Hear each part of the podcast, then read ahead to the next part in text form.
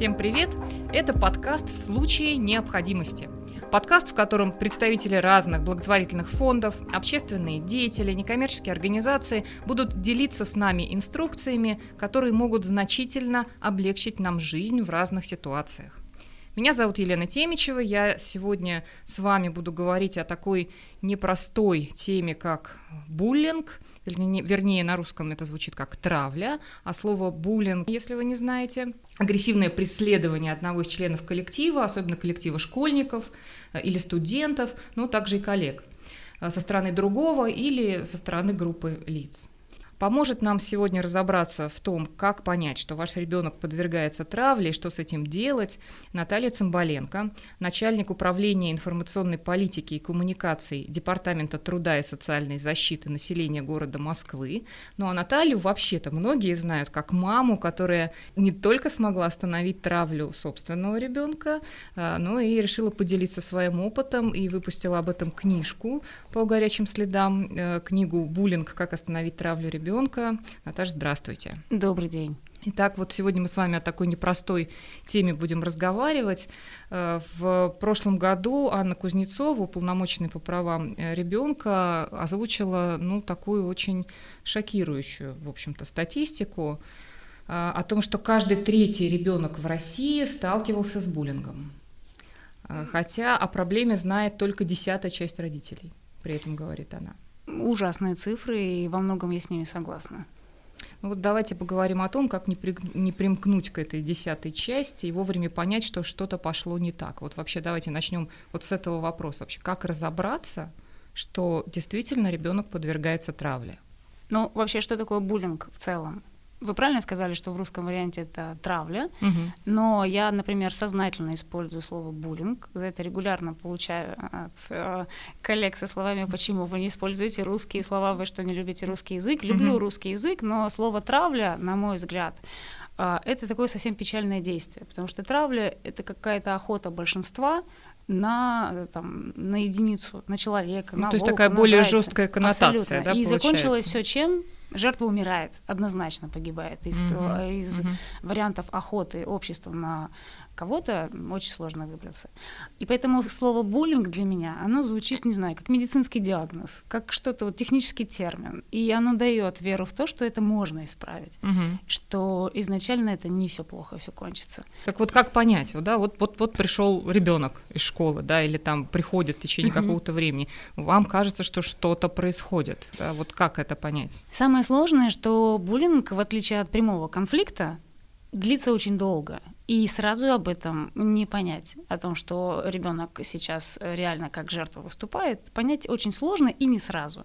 Конфликты, мы с вами поругались сейчас, там водой друг друга полили, там можем подраться даже, и, собственно, потом помиримся, там разберем, кто прав, кто виноват, и, в принципе, разойдемся по-хорошему, будем даже дальше работать, дружить, общаться. Буллинг — это когда вы планомерно каждый день, там, каждое время, когда меня видите или думаете обо мне, делаете мне какие-то мелкие гадости. Троллите, еще одно слово, не из нашего. Ну, да.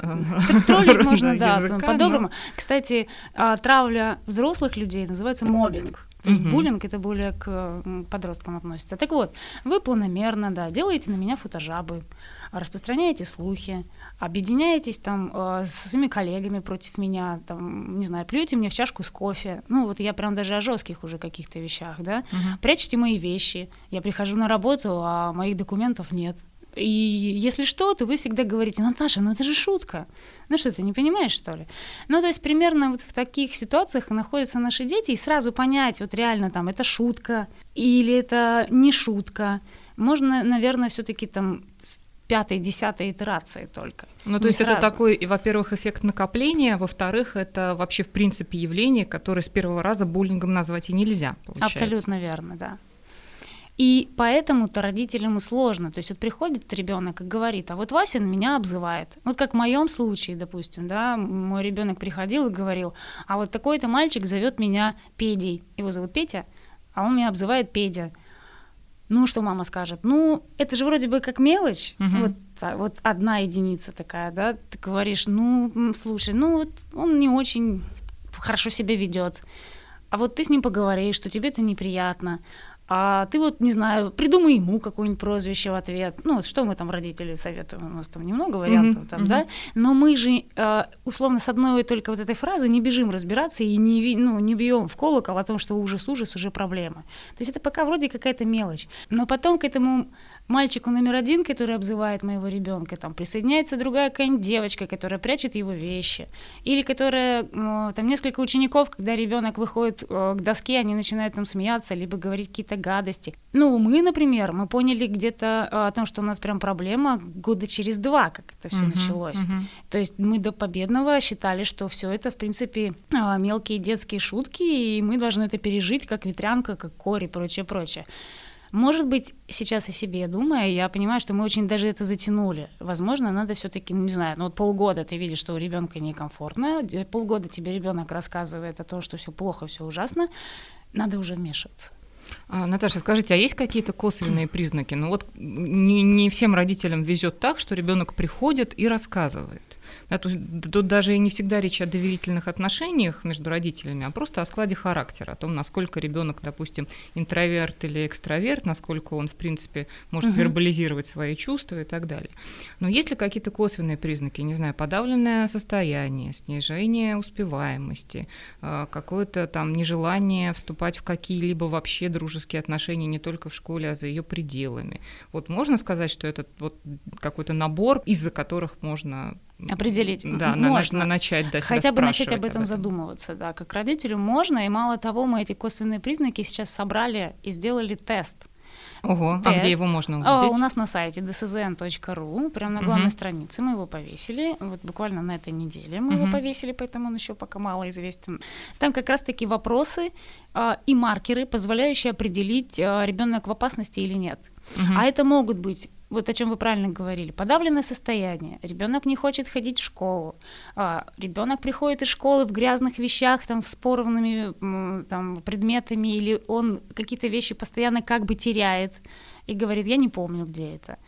А, его не зовут на дни рождения, всех зовут, а его не зовут. То есть и вот там порядка 15 вопросов, в каждом там по 5 маркеров, которые, в которые вы можете понять и обратить свое внимание. Хорошо, допустим, вот мы выяснили, что все-таки дело э, худо, дело в буллинге. Что, какая, какая первая реакция? Что надо делать? Что надо бежать немедленно в школу и вылавливать, значит, вот этих детей? Надо бежать к учителю, надо звонить родителям. На что нужно? Кстати, бежать в школу, вылавливать детей — это достаточно частый совет, который мне приходилось слышать mm-hmm. после моей истории. Да вот я бы пришел бы за грудки бы этих... Или там я приходил, взял за грудки этого ребенка, там, пресловутого там Сережу Петю, и всем объяснил, и все от нас отстали. А так делать категорически нельзя, потому что все таки а, это должны быть отношения взрослый-взрослый. И только взрослый может вмешиваться в эту ситуацию и разбирать ее. В данном случае, если вы видите, что у ребенка проблемы, надо в первую очередь поговорить с классным руководителем.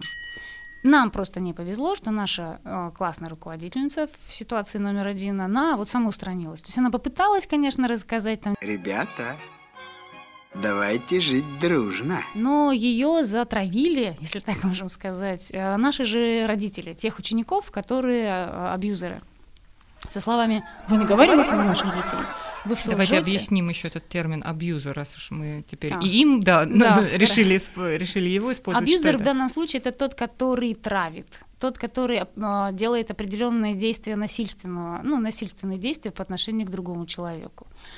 Э, так вот, эти ученики в нашем случае, они назывались как шутники, проходили, да, потому mm-hmm. что они все обращали в шутку. И родители также нам про это говорили. Это все шутки. Это вы вот прям до оскорблений там такие-то, вы не понимаете шуток и раздуваете из этого скандал.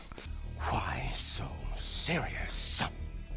и на определенном этапе наша классная руководительница сказала, что она в домике, что она в эту ситуацию вмешиваться не будет, и приняла сторону именно тех учеников и родителей, которые травили нас. Травили ведь не только моего сына, там была прям группа, ну, скажем так, активных детей, угу. которые вот э, травили там других детей, которые казались им более слабыми, там, менее активными. Ну, там были совершенно разные там, причины, по каким можно кому придраться.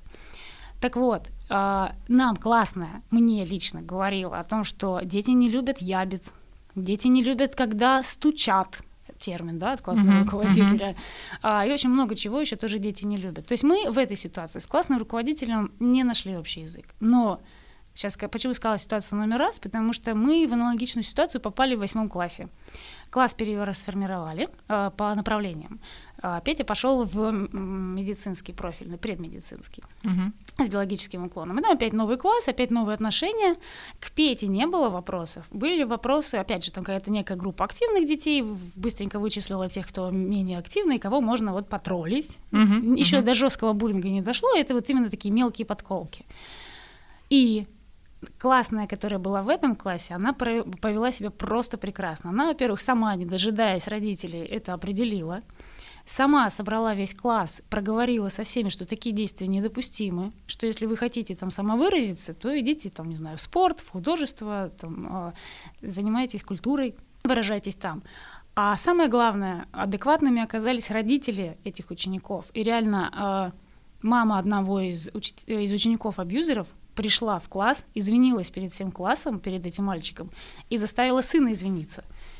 Соответственно, вопрос, продолжался ли там буллинг? Нет, конечно, все, все закончилось. Мешали Хорошо, взрослые. ну отличный, э, классный руководитель хороший и родители адекватные, это счастливая ситуация. Ну, Но если не помогает с классным руководителем, как в ситуации номер один у вас, что дальше? Um, что у нас было? То есть классные домики, родители рассказывают, что я во всем виновата, и мой ребенок не такой, вот он лучше бы и по списку там умылся, лучше бы учился, лучше бы не стучал и прочее, прочее.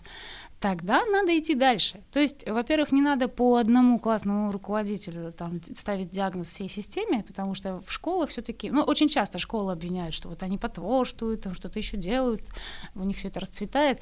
Нет, не так. Все все-таки, как и в жизни, зависит от индивидуальных характера человека.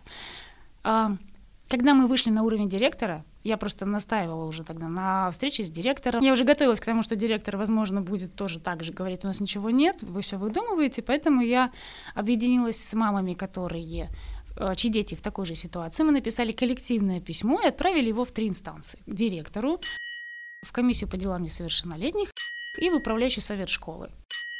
Просто угу. для того, чтобы они подстраховывали друг друга. Если одни говорят, что ничего страшного, то два других-то, ну, как бы из трех шансов больше э, будет вариантов, что кто-то начнет что-то делать. Реально так и оказалось. Но даже директор уже была достаточно адекватна, потому что ситуация тут же начала меняться. Сама школа пригласила инспектора по делам несовершеннолетних. То есть, когда в класс начали ходить люди в полицейской форме и рассказывать, что это вот прям совсем нехорошо. Когда э, психолог школы и социальный педагог начали разговаривать с каждой э, семьей, которым у нас были ну, вопросы относительно поведения их детей, то родители наконец-то осознали ответственность происходящего, и, и уже они влияли на своих детей. Угу, угу. А Наташа, скажите, а в принципе э, без влияния родителей возможно решить ситуацию буллинга? Вот я имею в виду родителей абьюзеров. Возможно, но все-таки основную э, функцию воспитания выполняют собственные родители, потому что нельзя от школы или там от участкового или еще от кого-то ожидать того, что он будет заниматься вашим ребенком. Все-таки каждого своего, ну, ребенка воспитываем мы. Мы прививаем ему там, что хорошо, что плохо. Помните, там крошка сын к отцу пришел, ну, он пришел не к директору школы, не к участковому, там, не к врачу, он пришел к папе. Крошка сын к отцу пришел. И спросила Кроха. Что такое хорошо? И что такое плохо? Так вот именно родители объясняют эти простые, казалось бы, вещи, и через родителей а, повлиять на ситуацию гораздо проще. Ну, то есть Можно... задача максимум получается достучаться до родителей, правильно верно, в этой верно. ситуации? Чтобы угу. они поняли, что а. Их дети могут сделать действия, которые понесут административную и уголовную ответственность, потому что с 14 лет начинается уголовная ответственность по некоторым вещам, о чем многие родители не знают. Я лично с одной мамой, я же готовилась к судам, потому нам было э, тогда еще до 14 лет, угу. поэтому родители несли полную ответственность за своих детей.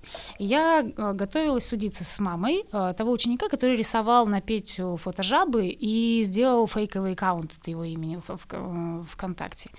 Я говорю, вы понимаете, что вот ваш ребенок сейчас не понимает, и вы ему не объясняете ответственность, э, то, как он ведет себя в соцсетях. Он сейчас рисует фотожабы на безобидного мальчика Петю, а потом он может нарисовать или написать в соцсетях что-то, за что реально сейчас люди получают уголовную ответственность и сидят в тюрьме.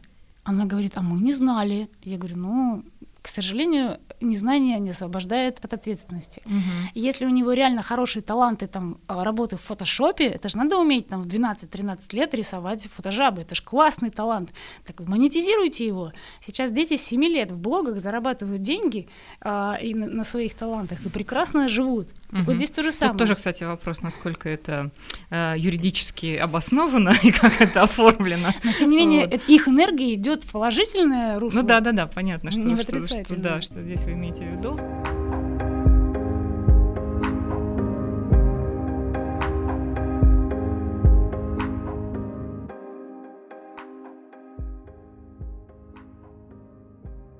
А, Наташа, хорошо, а вот вы затронули э, историю с юридической стороной вопроса. Вообще на какие э, нормативные акты, законы, не знаю, внутренние положения можно опираться, когда вы э, оказываетесь в ситуации буллинга и пытаетесь разобраться, как-то помочь своему ребенку?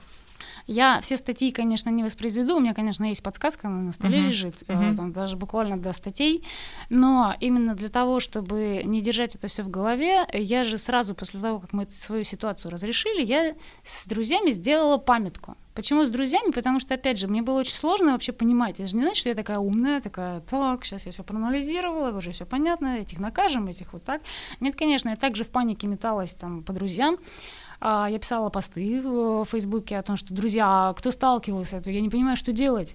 И для меня что было ужасно, что в интернете не было никакой информации, кроме советов психологов, там, поговорите со своим ребенком, uh-huh, uh-huh. помогите ему увеличить свою значимость, там, поиграйте с ребенком в активные игры, ну, в кавычках я сейчас, да, вот. Но эти советы мне не помогали я никак не могла повысить значимость своего ребенка в коллективе, где они считали, что он лунтик, опять же, да, кавычу, а, приносит лего э, в школу и вообще там как бы маленький, uh-huh. а не крутой. А крутые чуваки курят вейпы.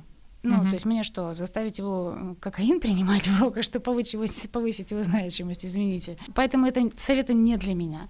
И я понимала, что мне нужно уже прям в, вмешиваться в ситуацию с точки зрения законов. Я встречалась с юристами, я встречалась там с журналистами, с своими коллегами, и по крупице собирала информацию, что делать именно для того, чтобы повлиять на школу, которая uh-huh. не признавала, на мой взгляд, да, из-за классной э, того, что происходит.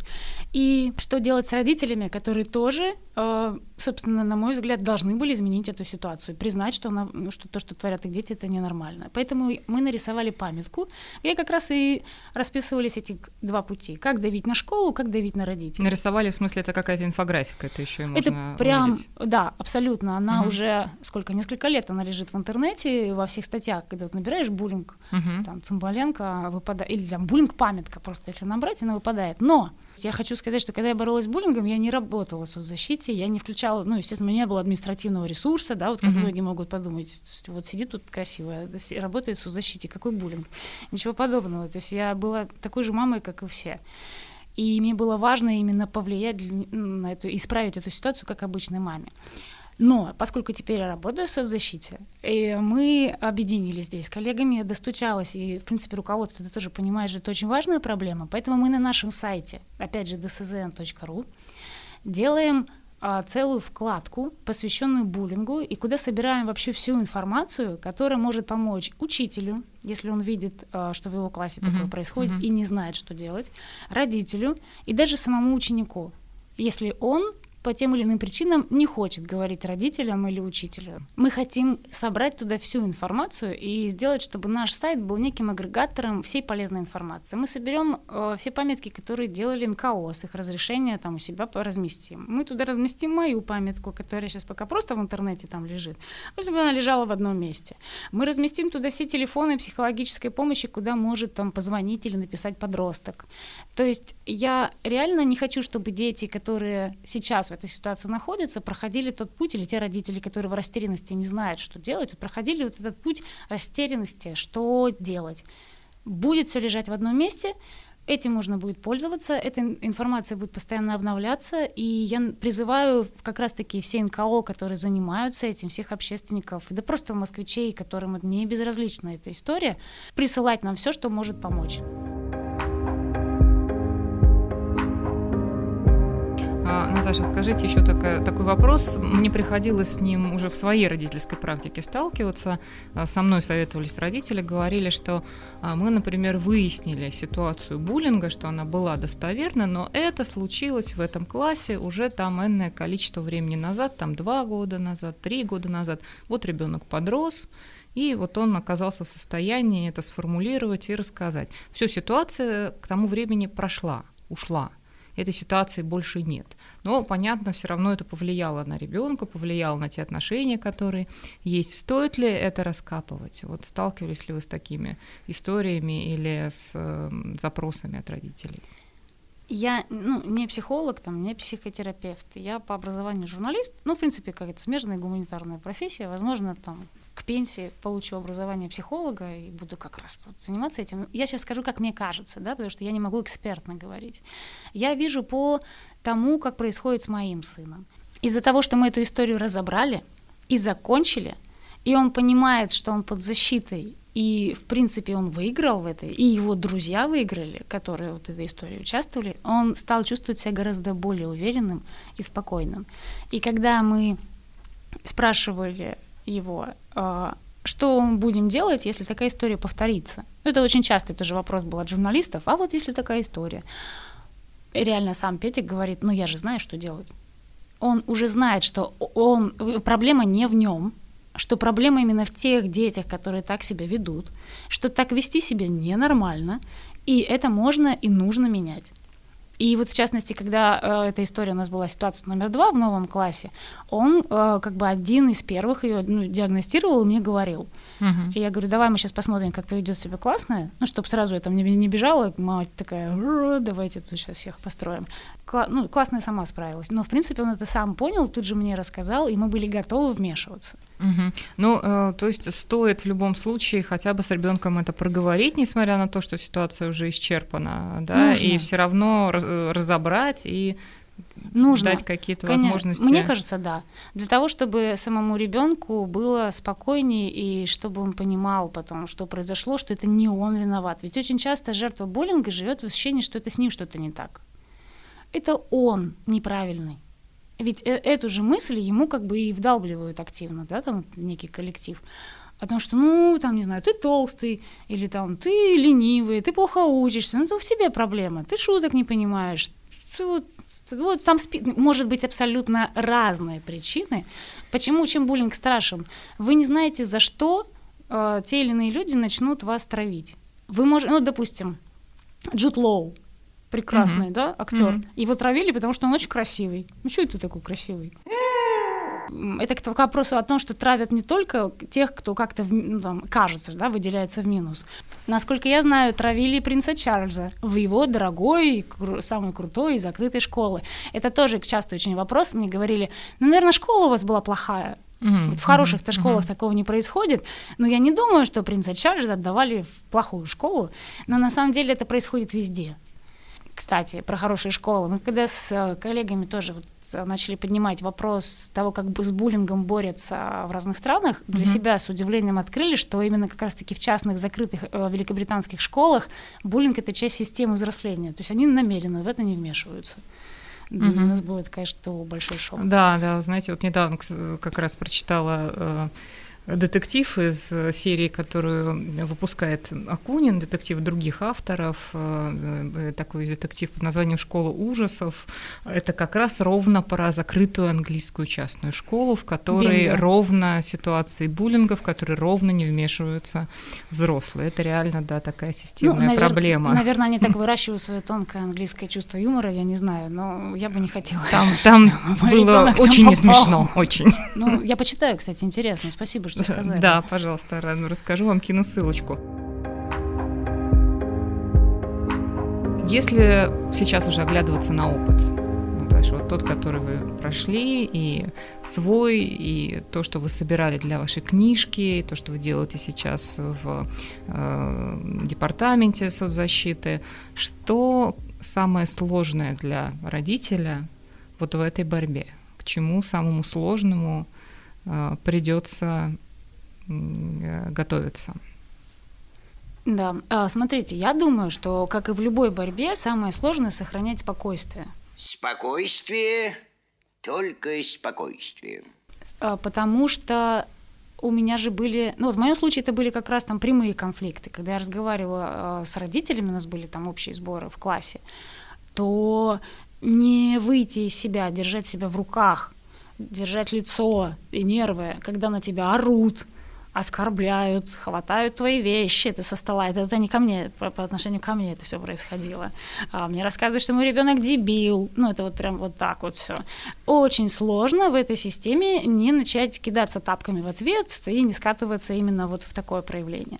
Я думаю, что во многом мы выиграли именно потому, что мы, три мамы, ну и мой муж, который за нами был, он, там, опять же, к сожалению, это была больше вот такая женская какой-то коллектив, поэтому мой муж в это не вмешивался, хотя участвовал всегда во всех наших встречах, во всех наших письмах, обсуждениях, но, в общем, с женщинами разговаривали женщины. Вот очень было сложно э, не свалиться в эту свару, а аргументированно, спокойно призывать к разуму. И вот только разумом и спокойствием разрешать эту ситуацию. Ну, это ужасно сложно, конечно. Я с трудом представляю, как вы вообще все это выдерживали. И тем более, что в ситуации, когда есть родитель, защищающий своего э, ребенка, да, как бы то ни было, Верно, они защищали да, своих детей, да, абсолютно. Да, правда. Они оказываются в ситуации, когда. Ну, а давайте вот попробуем перевернуть ситуацию. Вот представьте, что я родитель Э, ребенка абьюзера. И угу. мне вот сказали, да, кто-то сказал, классный руководитель сказал, или мама э, ребенка, которого он, он обижает, да.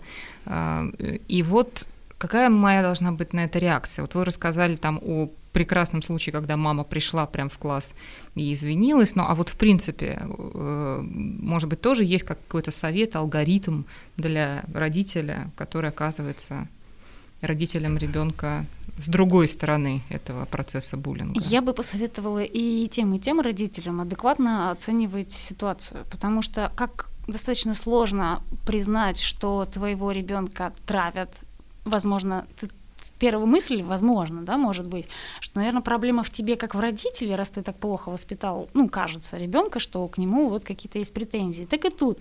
А, с обратной стороны, если тебе говорят, что твой ребенок абьюзер, Почему мамы активно э, э, защищали своих детей? Потому что переносили ситуацию на себя. Если мой ребенок плохой, значит, я его плохо воспитала, значит, я плохой родитель. А я не могу быть плохим родителем. А если даже и могу, то не вам мне об этом говорить.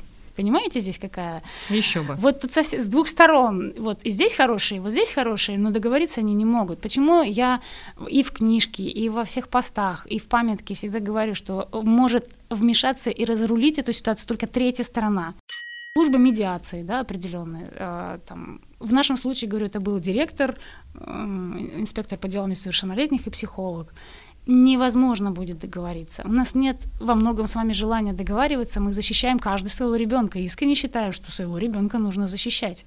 Я не имею претензий к тем родителям, говорю, я просто реально понимаю, что они немножко неадекватны. Так вот, именно к адекватности и призываю тех, и тех. Да, сложно, согласиться с тем, что твой ребенок выступает как агрессор.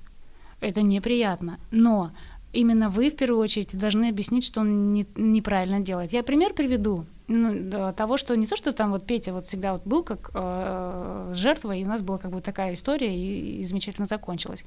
А в младших классах он тоже приходил ко мне и, там, например, и говорил реально о том, что там какой-то там, не помню, там мальчик. Вот мы классом, не знаю, что-то они там сделали этому мальчику или, может, смеялись. Ну, что вот именно как раз, когда я поймала какие-то вот такие ростки, я говорю, Петя, а зачем вы это делаете? На что мне мой ребенок, значит, ему сколько, 7 лет или там 8, говорит, а ему нравится.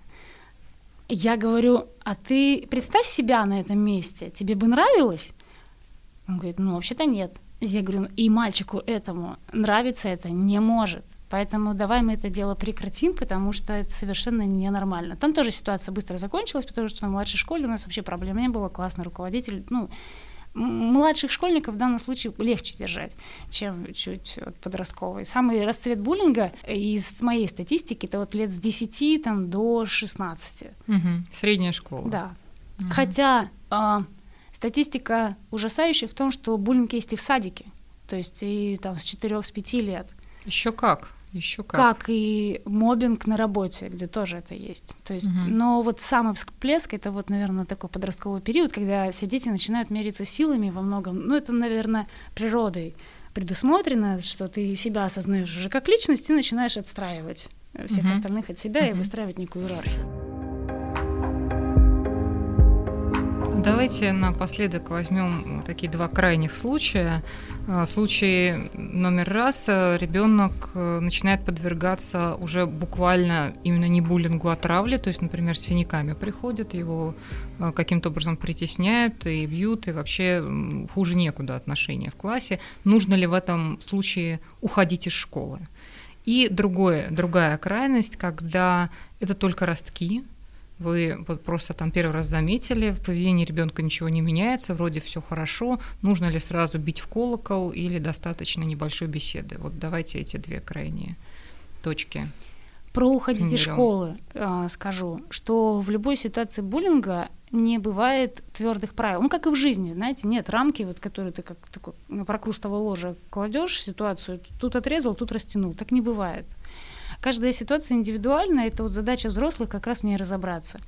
А, почему мы не ушли из нашего класса, мы же доучились там, и почему не ушли, это тоже очень частый вопрос. Отвечаю. Так захотел сын его друг, которого тоже там травили, он учился в этом классе, и мы когда просто раскладывали дерево решений, вот что нам делать, там, самый простой вариант, да, перейти, но, а, мы понимали, что мы будем в этой степени во многом виктимны, ну, то есть мы уйдем с позиции жертвы, которая даже не попыталась покусаться в ответ. А второе, он сам принял решение, это было его решение в классе остаться. Поэтому мы начали уже активно вмешиваться для того, чтобы исправить эту ситуацию. Ведь самое важное, о чем я как бы кричу во все голоса там, и бью, и о чем я рада, что меня поддерживают активно, буллинг это ненормально. Когда очень многие начинают говорить, что да, это степень одна из ситуаций взросления, дети должны этим переболеть, у нас вот травили ничего. А, нет, нет, мир наш меняется, ситуация меняется. Раньше, у меня такой пример всегда есть, особенно когда с девушками беседую, я говорю, понимаете, вот мы бы раньше с вами здесь не беседовали потому что еще сто лет назад женщина не могла работать, она вот должна была рожать и печь, печь и рожать, ну и мыть иногда. И видите, насколько... А еще ее можно было бить спокойно. Главное, чтобы там э, большого ну, палка была меньше, ну, чем да. большой А если палец. образование, то только монашкам. А, абсолютно. Зачем вам образование? Но вот вы к себе сейчас пере... ну, вот эту ситуацию перенесите и поймите, насколько она абсурдна, правда? Так вот то же самое. Те же сто лет назад да, может быть, даже 50 лет назад, считалось нормальным бить ребенка в целях воспитания. Ну, а как иначе в него знания вбивать? Вбивали знания в голову. Ну, есть даже, да, такой термин. Это ненормально. Мы все-таки живем там не в каменном веке, чтобы наши дети сражались за выживаемость, сражались за значимость в классе и шли в школу в постоянном ощущении, что сейчас начнется война и надо быть к ней готовым. Нет, все-таки ребенок должен учиться, учиться в комфортной ситуации, как мы с вами хотим работать, правда, а не выживать среди друзей и соратников там, в, скорпи... в скорпионе и банке. То же самое. Мир изменился, правила изменились. И это нормально. Ненормально травить другого человека и таким образом самовыражаться. Угу. Ну и вот эта ситуация легкого потролливания, когда вот только-только заметили, ничего пока серьезного не произошло. Сейчас что э, тут? возвращаюсь, да. Смотрите, если ваш ребенок уже с синяками, то туда надо вмешиваться прямо однозначно. Прям сразу же, потому что это ненормально, и мало ли чем это закончится. Может быть, вашего ребенка в конце концов закончится увечьем, а может быть, он, защищаясь, реально махнет стулом, и тоже что-то произойдет непоправимое. Вот прям бежать, вмешиваться, все бросать, неважно, работа, там, бизнес, все бросили и побежали. А если это просто легкий троллинг, вы видите, что ваш ребенок пока от этого не страдает, ну, на самом деле он все равно страдает, потому что, ну, ну, правда, не бывает легкого буллинга, потому что, помните, о чем говорил? Это длительный процесс. Ты каждый день сталкиваешься с некомфортной для себя ситуацией. Но просто в данном случае вы не бежите срочно, быстро, но, тем не менее, начинаете спокойно разговаривать с классным руководителем, спокойно пытаетесь поговорить с родителями тех учеников, потому что, возможно, они будут адекватны. И также спокойно собирайте факты для того, чтобы, если дальше будет война, как в нашем случае, маленькая победоносная, э, вы к ней готовы. Угу. Ну что ж, спасибо большое, Наташа. Мне кажется, очень это важный разговор. И даже вот те ремарки просто, которые вы делали, для вас вот видно, что вы это все пережили, это так на полях, а для кого-то это кажется, ну, там, не знаю, вот просто открытием мира, что, кажется, надо же, так можно было и так нужно было. Давайте в завершении еще раз напомним всем, где можно взять информацию, почитать и э, куда бежать. Значит, есть ваша чудесная книжка, которая называется «Буллинг. Как остановить травлю ребенка». Да, есть э, инструкции и даже вот тест, э, который вывешен сейчас на сайте Департамента социальной защиты населения города Москвы. Верно. Правильно? Верно. И э, что, есть ли что-то еще, куда можно отправить наших э, слушателей? Есть э, телефон э, службы психологической поддержки населения 051 куда можно позвонить круглосуточно и поговорить с психологами, с профессиональными психологами, которые помогут э, как вы, с советами, как выйти из той или иной ситуации. А для подростков мы сейчас даже хотим сделать чат. Чат, потому что мы понимаем, что современные подростки не звонят, они, это для них очень сложно, поэтому мы хотим, чтобы у них была возможность написать и поговорить с психологом в онлайне. Угу. Ну а в целом мы хотим собрать некую конференцию единомышленников и вообще собрать все, опять же, ресурсы, которые есть у общественников, у москвичей, у коммерческих организаций вот для борьбы с таким ужасным буллингом. Да. Спасибо большое. Напоминаю, что это был подкаст в случае необходимости. И с нами в студии Благосферы была Наталья Цымбаленко, начальник управления информационной политики и коммуникаций Департамента труда и социальной защиты населения города Москвы.